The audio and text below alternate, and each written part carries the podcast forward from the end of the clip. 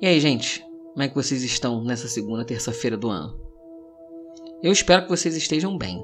E para quem não me conhece, eu sou o João e esse é o Sala do Júri, o podcast onde eu conto casos de crimes reais, com um episódio novo toda terça-feira.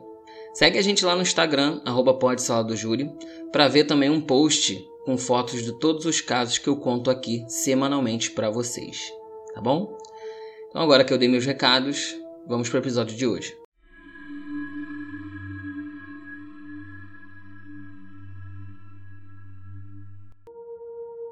Marshall Huff Applewhite Jr. nasceu em 1931 no Texas. Seus pais eram Marshall Huff Applewhite e Louise Applewhite. O Marshall tinha mais três irmãos, e como seu pai era um ministro presbiteriano, a família inteira era muito religiosa, e ele frequentou a escola secundária de Corpus Christi e o colégio Austin. As duas instituições eram cristãs. O Marshall, quando terminou o ensino médio, fez filosofia e se formou em 1952. Depois ele se matriculou no Seminário Presbiteriano da União para estudar teologia e futuramente se tornar um ministro igual seu pai. E nessa época ele se casou com uma mulher chamada Anne Pierce e teve dois filhos, chamados Mark e Lane. Mas o Marshall, desde novo, tinha uma paixão muito grande por música. E quando ele estava estudando teologia, lá mesmo na faculdade, ele teve uma visão de que era hora dele estudar música. Então ele largou o seminário e entrou para a Universidade de Música de Colorado, onde ele também fez um mestrado, com especialização em teatro musical. Depois que ele se formou, ele arranjou um emprego como professor na Universidade de Alabama, onde ele deu aula por mais ou menos um ano, até que ele começou a ter um caso com um aluno, e quando descobriram, ele foi mandado embora. O Marshall não era assumido, principalmente por ser muito religioso. Ele achava que isso era um erro e aquilo que a gente conhece, né? Então foi um choque para a mulher dele quando ela descobriu esse caso e eles acabaram se divorciando.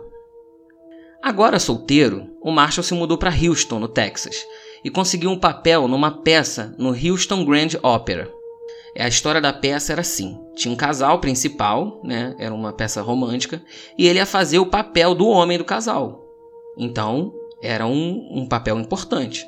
E aí, num desses ensaios, ele estava muito nervoso e acabou tendo um surto psicótico e foi parar no hospital. E foi lá que ele conheceu uma enfermeira chamada Bonnie Needles. A Bonnie gostava muito de filosofia, tinha muitas ideias e tal, e era obcecada por profecias bíblicas. E tinha um assunto, gente, que ela se interessava bastante também, que era ufologia. E assim, ela gostava tanto do assunto que às vezes ela estava com a filha dela no quintal, filha dela, uma menina chamada Terry, e aí ela viu uma luz no céu, tipo de um avião, alguma coisa do tipo. Aí ela comentava: Ai, filha, imagina se fosse um disco voador levando a gente para outro planeta e tal. Aí as duas passavam horas conversando sobre como devia ser esses outros planetas e tudo mais. O Marshall ele ficou um tempo internado nesse hospital, então ele acabava tendo um contato maior com a Bonnie. E aí um dia ela estava conversando com ele e ela falou assim para ele: "Ah, eu sou astróloga. Eu posso fazer seu mapa astral?" E ele aceitou. E quando ela terminou de fazer, ela chegou para ele e falou: "Ó, oh, tô vendo aqui no seu mapa que o seu destino e o meu também é da gente trabalhar junto num grande projeto. A gente vai ser parceiro espiritual. Depois desse dia, gente, eles ficaram muito próximos, ao ponto do Marshall ir morar com ela. Ele foi morar com a Bonnie. Mas eles não tinham nenhuma relação sexual nem nada, era só amizade mesmo. E os dois acreditavam de verdade que eles tinham um propósito maior nessa vida. Aí eles decidiram viajar pelo país para descobrir qual era esse propósito.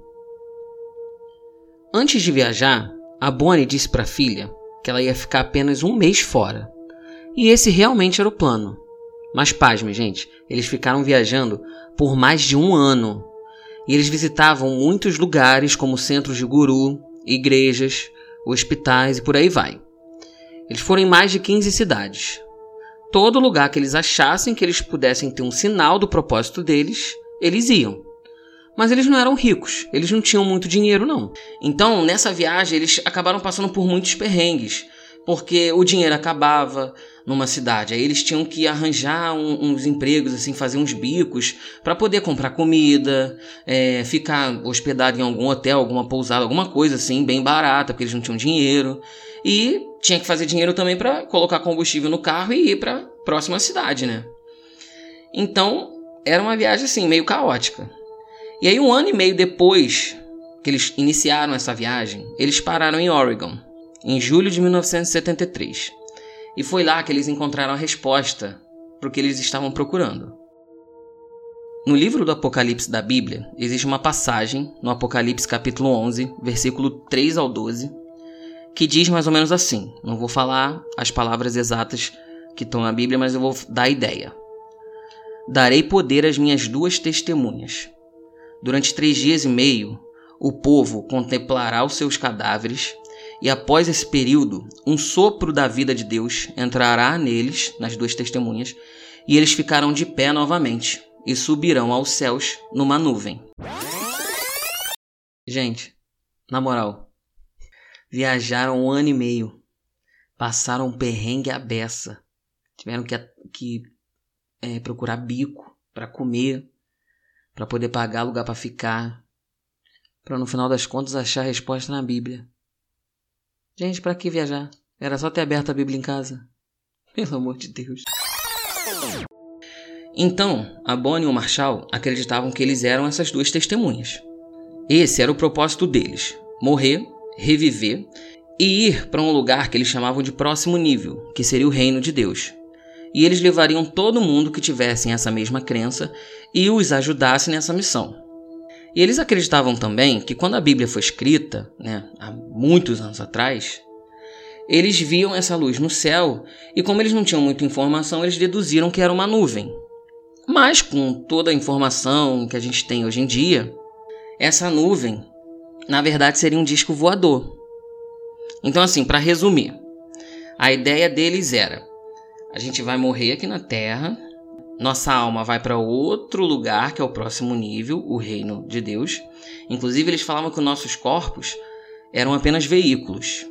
Eles diziam que a nossa alma usava esse veículo aqui na Terra e quando a gente morresse, a gente ia evoluir para esse próximo nível, porque eles chamavam de uma evolução espiritual, e o nosso espírito ia ocupar outro veículo.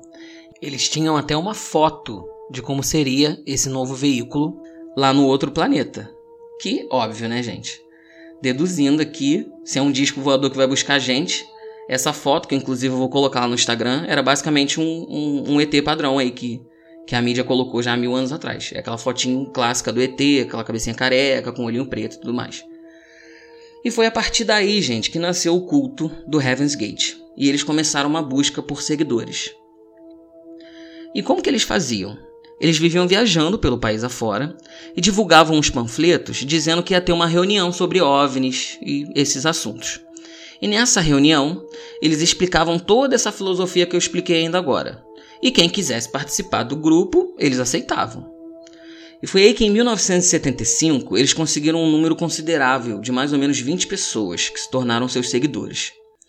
Nessas palestras, eles explicavam também que quem quisesse segui-los teria que deixar tudo para trás para poder viajar com eles pelo mundo afora, para eles poderem atrair mais seguidores para o grande dia que eles iriam para o próximo nível. Mas assim, gente, tinha gente que participava do culto, ia para casa e explicava: Ó, oh, eu acredito nisso, assisti uma reunião e tal, eu vou viajar com eles, tá? E, vou, e não volto mais.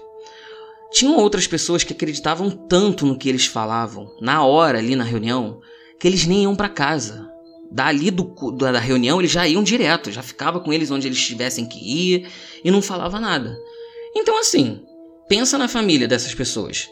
Pô, o teu parente vai para uma reunião, não volta e não dá mais notícia, aconteceu alguma coisa. Então eles acabavam indo na polícia para registrar o desaparecimento dessa pessoa. E aí, quando a polícia começava a investigar, eles chegavam, óbvio, nesse nesse culto, né, do Heaven's Gate, mas quando chegava ali, aquela pessoa estava ali por conta própria, porque ela queria, não estava sendo forçada, e eles não podiam fazer nada. Só que com tanto de gente que foi aparecendo na polícia, a história acabou indo parar nos jornais. O culto já estava começando a ter um espaço na mídia. Foi aí que, em outubro de 1975, um professor da Universidade de Montana, chamado Richard Walsh, decidiu investigar melhor esse grupo para lançar uma matéria sobre eles. Então, Richard foi numa reunião do culto. Os líderes, Bonnie e Marshall, não estavam presentes, porque eles viajavam e depois mandavam os seguidores irem atrás deles quando eles estivessem seguros em um lugar para ficar e tal. Mas o que Richard viu, ele mesmo descreveu como bizarro. Porque no dia que ele foi, os membros que estavam dando a palestra conseguiram convencer nove pessoas a entrarem no culto naquele dia mesmo. E pelo que ele conseguiu perceber das pessoas que estavam ali presentes, ele sabia que ele não ia conseguir informação nenhuma só perguntando. Então Richard decidiu ficar infiltrado para poder descobrir o máximo que ele conseguisse sobre o Heaven's Gate. O Richard acabou chamando um amigo dele, chamado David Taylor, para poder se infiltrar também e ele aceitou. Aí começou a jornada dos infiltrados, para descobrir como o culto funcionava. E eles conseguiram várias informações. O que, que eles descobriram? Os líderes, Bonnie e Marshall, eles eram chamados de Ti e Do. A Bonnie era, era Ti e o Marshall era Do. E eles também eram chamados de The Two, que é os dois em inglês. E eles não faziam nenhum tipo de chantagem para fazer os seguidores continuarem com eles nem nada. Eles faziam reuniões diariamente, uma de dia e uma de noite, explicando como era a vida desses seres que já viviam lá no reino de Deus e o que eles precisariam aqui na Terra fazer para atingir o nível de divindade para poder entrar nesse reino de Deus, que era o seguinte: eles não podiam ter nenhum vínculo e vício com o reino humano, que era como eles chamavam nós, meros mortais, então eles não podiam ter vínculo com pessoas, coisas materiais e não podiam ter carreiras também. Por isso que todo mundo ia embora e não voltava nunca mais. As reuniões noturnas era basicamente para eles tentarem se conectar com esse próximo nível. Eles faziam uma espécie de reza e concentração, e como eles estavam sempre viajando, nem sempre eles tinham lugar para ficar, então muitas vezes eles acampavam. E nesses acampamentos, eles se revezavam em turnos de noite para ficar prestando atenção no céu para ver se algum disco voador passava ali para buscar eles. Então era assim: chegava de noite, um, um, seguidor ficava uma hora acordado olhando, depois ele ia dormir, acordava outro e ficava mais uma hora. Né? Como tinha muita gente ali, era fácil, às vezes cada noite eram seis pessoas só. Mas eles faziam isso todas as noites quando eles estavam acampando. Em dezembro de 1975, três meses convivendo com um culto, o Richard e o David deixaram o grupo e lançaram a matéria numa revista chamada Psychology Today, falando dos detalhes do Heaven's Gate. E o culto acabou virando chacota na mídia, que acabou fazendo com que eles perdessem alguns seguidores. Mas os líderes, a Bonnie e o Marshall, deram um jeito de transformar essa mídia negativa ao favor deles.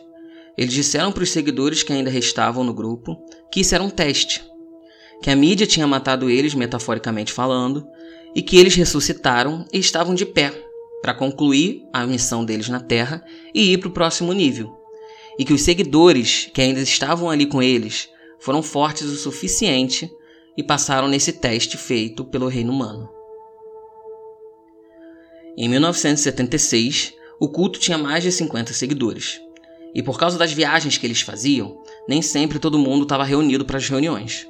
Então o Marshall e a Bonnie decidiram criar um livro com 17 regras que deveriam ser seguidas para quem quisesse ir para o próximo nível e começaram uma espécie de escola para os seguidores, onde eles criaram aulas que eram gravadas para que todo mundo pudesse assistir quando não estivesse presente nas reuniões e quem não cumprisse as regras do livro estaria expulso do grupo, com a desculpa de que essa pessoa não estava preparada para evoluir junto com eles.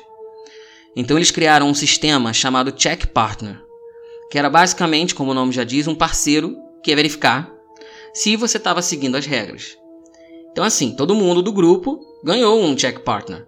E esse sistema funcionava muito bem. Porque se tivesse alguém na intenção de fugir um pouco ali das regras do livro, o parceiro ia acabar contando. Então, acabava que ninguém desrespeitava nada. E todo mundo seguia as regras ali bem rigorosamente. E aí os anos foram passando, e em 1984, a Bonnie descobriu que estava com câncer no olho e ela começou um tratamento. Em 1985, esse tratamento não estava adiantando e ela precisou fazer uma cirurgia para remover o olho direito e colocar uma prótese. Mas ela não falava com ninguém do grupo sobre o câncer.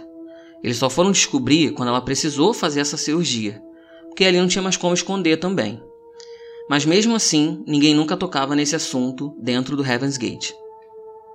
Infelizmente, a Bonnie acabou tendo uma metástase, que é quando o câncer se espalha para outros órgãos do corpo, e ela faleceu três semanas após a cirurgia no olho. Os seguidores do Heaven's Gate ficaram arrasados. Não entendiam como aquilo tinha acontecido, porque ela era uma testemunha escolhida para liderar um grupo que ia para o reino de Deus.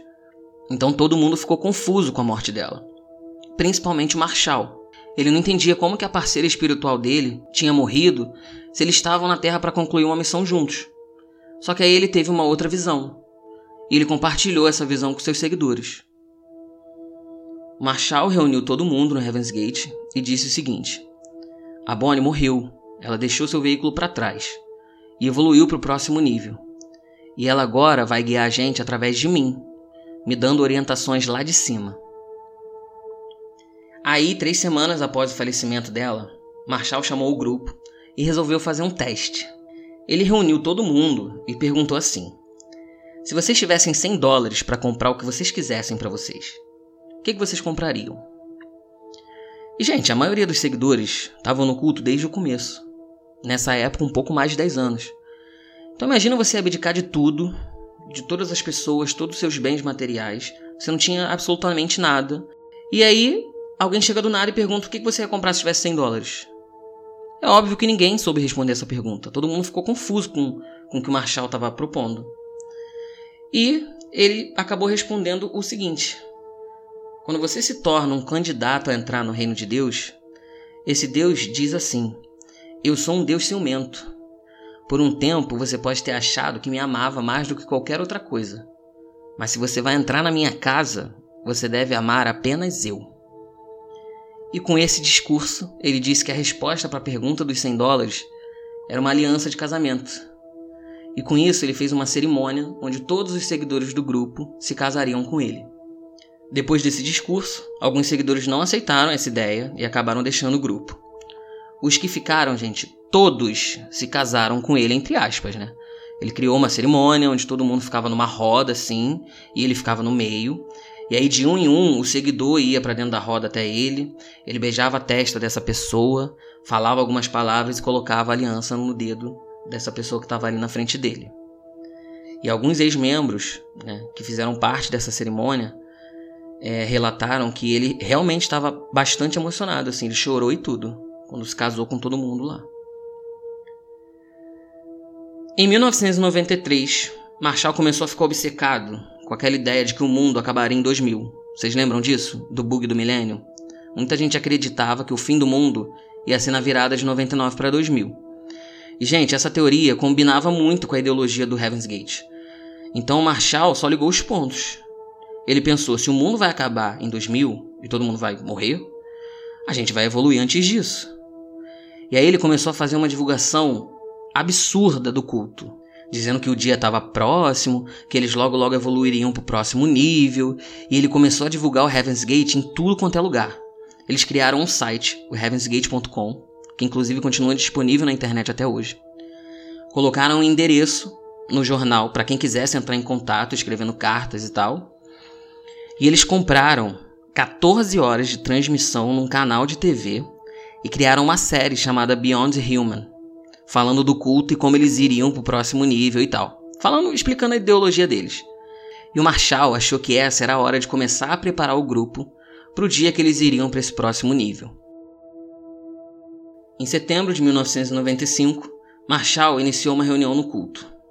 E ele perguntou para os seguidores se alguém tinha algum receio ou problema em relação a cometer um suicídio para a evolução para o reino de Deus. Ele explicou que esse era o único meio para sair da Terra, que após a morte deles, suas almas iriam para o próximo nível, num disco voador, e disse também que eles fariam de uma maneira que não machucasse ninguém, tomando um remédio ou alguma coisa do tipo. Alguns seguidores choraram, outros ficaram meio receosos, e o Marshall explicou que isso não ia acontecer tão cedo, mas eles precisavam entender que a saída da Terra seria dessa forma, para que o dia que acontecesse todo mundo tivesse preparado. Em 1997, o cometa Hale-Bopp passaria pela Terra e ia poder ser visto em vários lugares. E o grupo do Heaven's Gate acreditavam numa teoria de que o governo estava escondendo o fato de que tinha um disco voador junto com esse cometa. Porque teve um radialista chamado Art Bell que ele gostava dessas teorias e tal, e ele estava sempre falando sobre essas coisas no seu programa de rádio. E ele deu essa informação um dia, de que um objeto foi visto por satélites e tal, mas ninguém comentava sobre isso, isso não foi para mídia e tudo mais. E era um objeto que estava junto com o cometa, onde ele passava, o objeto estava atrás. Então, em dezembro de 1996, eles começaram a se preparar para a evolução. O grande dia do Heaven's Gate estava cada vez mais perto de acontecer. Durante três meses de preparação, o grupo fazia vídeos caseiros para registrar que o fim estava perto, faziam vídeos entrevistando os seguidores sobre como eles se sentiam com a chegada do dia que eles iriam evoluir, e os seguidores respondiam que estavam felizes, estavam ansiosos para esse dia chegar, que eles esperavam por essa evolução espiritual há anos, e eram assim vídeos assim deles, sabe, respondendo rindo, ai gente, vai chegar o dia, não vejo a hora e tal, não sei o que. O líder Marshall também fazia muitos vídeos dando palestras sobre o dia da evolução e mandava as fitas por correio para quem quisesse. Era só mandar o endereço que ele enviava. E muitas pessoas que se interessaram pelo grupo depois da grande divulgação no jornal e na TV pediram essas fitas sobre o dia da evolução. Ele chegou a mandar mais de 100 cópias pelo correio. O dia 24 de março de 1997 teve toda uma preparação, um ritual. O Marshall alugou uma mansão numa comunidade fechada de casas na área do Rancho Santa Fé, em San Diego, na Califórnia, e levou os seguidores para lá. Ele deixou um casal chamado Mark e Sarah King responsável por manter o culto e propagar suas ideias. Por isso, inclusive, que o site continua no ar, porque o casal mantém até hoje. Os seguidores estavam vestindo camisas pretas, calças de ginástica e um tênis preto e branco. E no ombro direito deles tinha um símbolo costurado assim com o logo do culto. Eles tomaram fernobabital, que é um sedativo, misturado com suco de maçã e vodka. Aí logo após tomarem, outro membro colocava um saco plástico na cabeça deles com o intuito de induzir asfixia, e eles também eram cobertos com um pano roxo que cobria o rosto e o peito deles. O Marshal queria ser o último a cometer o suicídio, mas o último não ia ter esse ritual da sacola e do pano roxo, porque não ia ter ninguém ali para colocar. Então ele foi o antepenúltimo, para que o ritual completo fosse feito com ele. E aí ele escolheu dois membros, que eram duas mulheres, para poderem realizar esse ritual nele e se matarem logo em seguida. E por isso elas foram as duas únicas encontradas sem o saco e o pano no rosto. As mortes aconteceram em três dias. 15 membros faleceram no dia 24 de março, mais 15 no dia 25 e 9 no dia 26 totalizando 39 pessoas do Heaven's Gate que cometeram suicídio, 38 seguidores e seu líder Marshall. Apenas um membro que foi para a mansão, chamado Richard Ford, não cometeu suicídio. Ele ficou vivo para poder filmar todo o ritual durante os três dias. Os corpos só foram encontrados no dia 26, devido a uma denúncia anônima de um ex-membro que sabia de tudo o que estava acontecendo. Como já tinha se passado dois dias do primeiro grupo ter tirado a própria vida, alguns corpos já estavam em decomposição devido ao calor que fazia na Califórnia naquela época. Dois ex-membros do culto, chamados Wayne Cook e Charlie Humphrey, também tiraram a própria vida três semanas após o suicídio em massa do Heaven's Gate. E eles fizeram da mesma forma que o grupo fez, tomando o remédio com suco e vodka e deitando com os mesmos trajes pretos. E por mais que seja coerente pensar que os ex-membros que saíram do culto após o Marshall ter falado sobre o suicídio saíram por achar a ideia absurda, cerca de 12 ex-membros informaram que saíram por entenderem que não eram especiais para evoluir para o próximo nível, já que eles não tinham coragem de cometer o suicídio. E foi por isso que eles deixaram Heaven's Gate. Mas eles continuam acreditando nas ideias que o culto prega.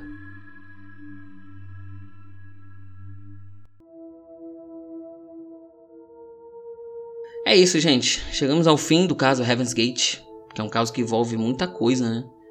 Porque por mais que as pessoas tivessem cometido o suicídio por livre-arbítrio, era nítido que a lavagem cerebral feita pelos líderes do grupo afetavam eles há anos, né? Eles acreditavam tanto naquilo ao ponto de ficarem felizes e ansiosos para cometerem suicídio, gente. É muito pesado. Inclusive, assim, é, é mais preocupante porque assim você acaba afetando uma pessoa pro resto da vida. Você vê que muita gente que saiu do grupo, independente do motivo deles terem saído, ainda acreditavam na ideia deles. Não é à toa que duas pessoas acabaram se matando também depois. Que provavelmente, pô, eles se mataram e fizeram da mesma forma que o grupo. Eles provavelmente continuavam acreditando, saíram, né, por algum motivo, que eu não sei, ninguém vai saber, mas saíram, mas é, era óbvio que eles continuaram acreditando, tanto que eles fizeram o que eles fizeram. Então assim, gente, é, é bizarro pensar que ninguém pode fazer nada. Você prega aquilo ali, prega o que você quiser, e acredito eu que não tenha nenhuma lei, nada que fale que você não pode fazer isso, senão não existiam vários cultos por aí. Mas olha como é que é bizarro você pensar que uma pessoa pode acabar com a vida de outra só por causa de uma ideia que ela acredita tão forte ao ponto dela conseguir convencer você. Olha que bizarro. Ai, mas é isso, gente. Espero que vocês tenham gostado do episódio de hoje. Lembrando que no Instagram do Sala, o arroba pode Sala do Júri, tem lá um post com as fotos do caso de hoje e de todos os outros que já foram contados aqui por mim. E, gente, ajuda o Sala aí, dá aquelas 5 estrelas lá no Spotify, segue o podcast, ativa o sino, independente da plataforma que você estiver ouvindo, e compartilha esse episódio nos seus stories que eu vou estar repostando vocês lá também, tá bom? Então eu vou indo nessa, até semana que vem. Ah, não, peraí. Não esquece que fevereiro o Sala vai ter dois episódios por semana, hein? O terça normal e sexta-feira eu vou estrear o Sexta Temática. Tá? Não esqueçam disso, hein? Mais pra frente eu falo qual vai ser o tema aí de estreia da nossa Sexta Temática de fevereiro, tá? Então é isso. Até semana que vem, gente. Tchau, tchau. Depois ele se matriculou no seminário presbiter... Depois ele se matriculou no cemit... cemitério. No livro do Apocalipse da Bíblia, existe. Essa estaladinha que eu dou na língua, cara, aí, olha. Eles tomaram Fenobatidal, não é esse nome, não. Fenobabital. Fenobabital. É isso mesmo? Fenobabital. É isso.